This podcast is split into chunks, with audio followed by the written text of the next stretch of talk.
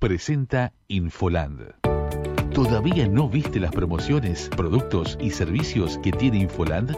Visita la web infoland.com.uy.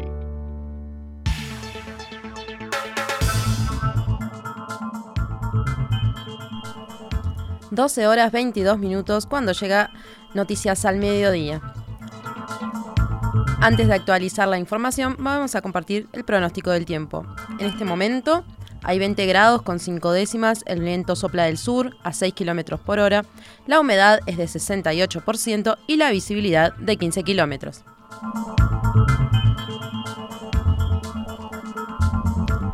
El Instituto Nacional de Estadística detectó varios hogares que comenzaron el censo digital, pero no lo han finalizado, según escribió el director del organismo, Diego Agual, en un tuit publicado hoy. Según el jerarca, esta situación se debe a diversas razones y recomendó cómo se pueden solucionar algunas situaciones para poder culminar la encuesta virtual. En primer lugar, Agual explicó que tras ir a la página del censo y cargar los datos necesarios de número de medidor y número de cuenta de UTE, si una persona ya había comenzado el censo, le aparecerá una advertencia que dice medidor ya utilizado. Pero llamó a no detenerse allí y seguir, ya que el sistema enviará un nuevo código de inicio para recomenzar la encuesta. El director del INE aseguró que uno de los motivos por los que el censo digital puede quedar trunco es por la pregunta del número de hogares. Si en una vivienda vive un solo hogar, es decir, todos los habitantes de esa vivienda comen de una olla, se debe poner uno. Si se puso más de uno, el sistema no deja seguir, detalló. Ante esta situación, se debe retomar el censo con los pasos antes mencionados y en la nueva instancia indicar que el número de hogares es uno. Otro de los casos en los que un censo queda trunco es ante un error en el número de hijos. Agual detalló que cuando se pide el número de hijos por sexo se debe poner cero si esa familia no tiene hijos de un sexo determinado. No dejar en blanco ya que el sistema no dejará avanzar, puntualizó el jerarca. Si se está ante este problema, también se debe retomar el censo volviendo a ingresar todos los datos. La Dirección General de Educación Inicial y Primaria autorizó la compra de agua mineral embotellada por un mes en las escuelas de Montevideo y Canelones, según un comunicado firmado hoy al que accedió el diario El Observador. La directora interina de primaria, Olga de las Heras, indicó que con esta compra se cubrirá el consumo de agua de 77.000 niños que utilizan servicios como el de la copa de leche, almuerzo o cena en los centros educativos. Esto representa un cambio respecto a la semana pasada, cuando el organismo anunció que daría agua mineral a los alumnos y funcionarios con antecedentes de hipertensión, días después de que se aumentara la salinidad del agua en el área metropolitana para mantener el abastecimiento. Primaria aclaró que la compra de este insumo estará reservada para los usuarios de los servicios de alimentación y contempla su consumo en los almuerzos, cenas y en la elaboración de leche y alimentos. En este sentido, los adolescentes de educación media que utilicen el servicio de comedor también se verán beneficiados debido a que van a comer la misma comida, detalló de las Heras.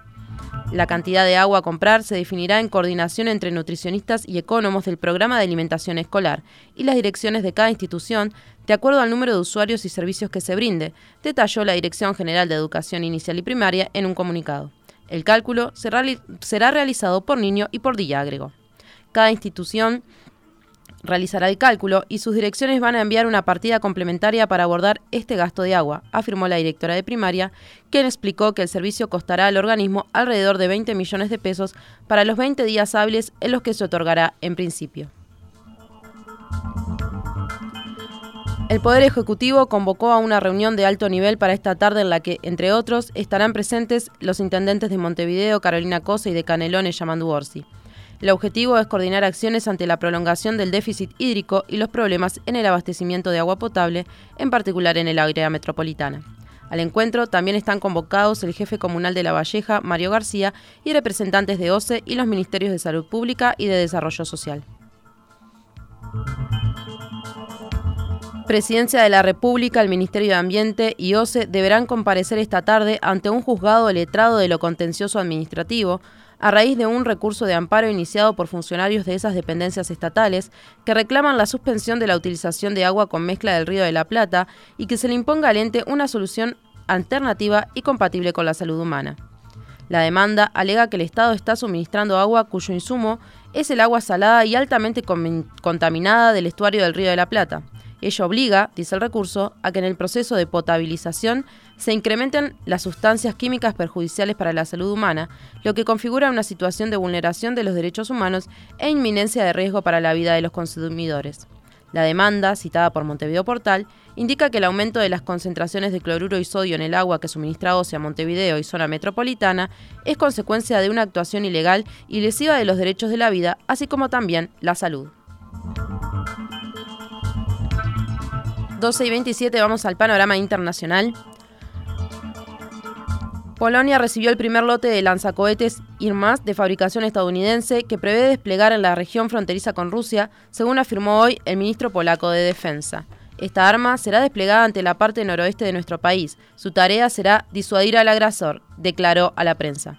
En marzo, su ministerio precisó que esos sistemas de largo alcance equiparían una unidad militar a unos 80 kilómetros de la frontera en el enclave ruso de Kaliningrado. Según el jerarca, los HIMARS reforzarán el ejército polaco en el flanco este del país y la Alianza Atlántica, la OTAN, de la que Polonia forma parte. Polonia, país fronterizo con Ucrania, compró 20 HIMARS en 2019, de los que recibió la primera entrega. El gobierno polaco afirma estar negociando con Estados Unidos la compra de un número mucho mayor de esas armas. El Congreso estadounidense aprobó la venta de casi 500 lanzacohetes a Polonia. Serán enviados lo antes posible, declaró hoy. Queremos asegurarnos de que en el marco de este nuevo contrato en curso de negociación, la coproducción de los lanzacohetes se pueda llevar a cabo en Polonia. Ese es el objetivo que nos hemos propuesto, agregó. La estadounidense Amy Pope fue elegida directora de la Organización Internacional para las Migraciones de Naciones Unidas, OIM, según indicaron la propia agencia y una diplomática estadounidense hoy, tras retirarse de las elecciones el actual director Antonio Vitorino. Pope se enfrentaba en las elecciones por el puesto al ex ministro del gobierno portugués, que buscaba un segundo mandato, pero que finalmente retiró su candidatura tras una primera ronda de votación secreta en la que fue ampliamente avantajado por su rival. Vitorino obtuvo 67 votos en la primera ronda, en la que votaron secretamente 165 de los 175 miembros de la OEM. La estadounidense, que se convertirá en la primera mujer en dirigir esta organización, consiguió 98 votos, a 12 de los 110 necesarios para alcanzar la mayoría de dos tercios requerida. Pope, que ocupa el cargo de directora adjunta de gestión y reforma de la OIM, asumirá sus funciones el 1 de octubre. La campaña por este puesto causó una división entre Washington y sus aliados europeos. Habitualmente, los jefes de las agencias de la ONU que desean un segundo mandato son reelegidos sin oposición.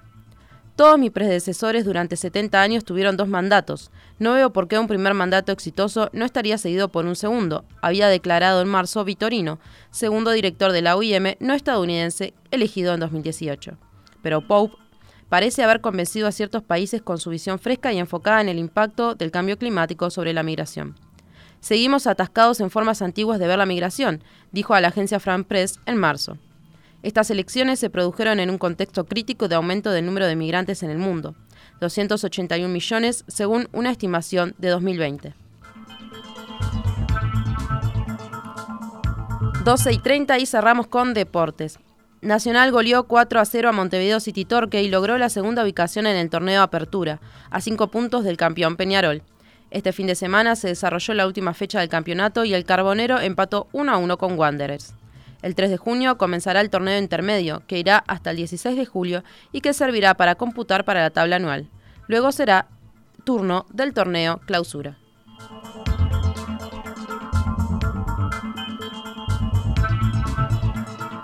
Nos vamos, pero antes de irnos, eh, actualizamos el clima para las próximas horas. Mañana martes se espera una mínima de 12 grados y una máxima de 24, con una mañana clara y algo nubosa igualmente en la tarde. Para el miércoles 17 se espera una mínima también de 12 grados y una máxima de 24 y una mañana algo nubosa con periodos de nubosos y una tarde-noche con un aumento de nubosidad.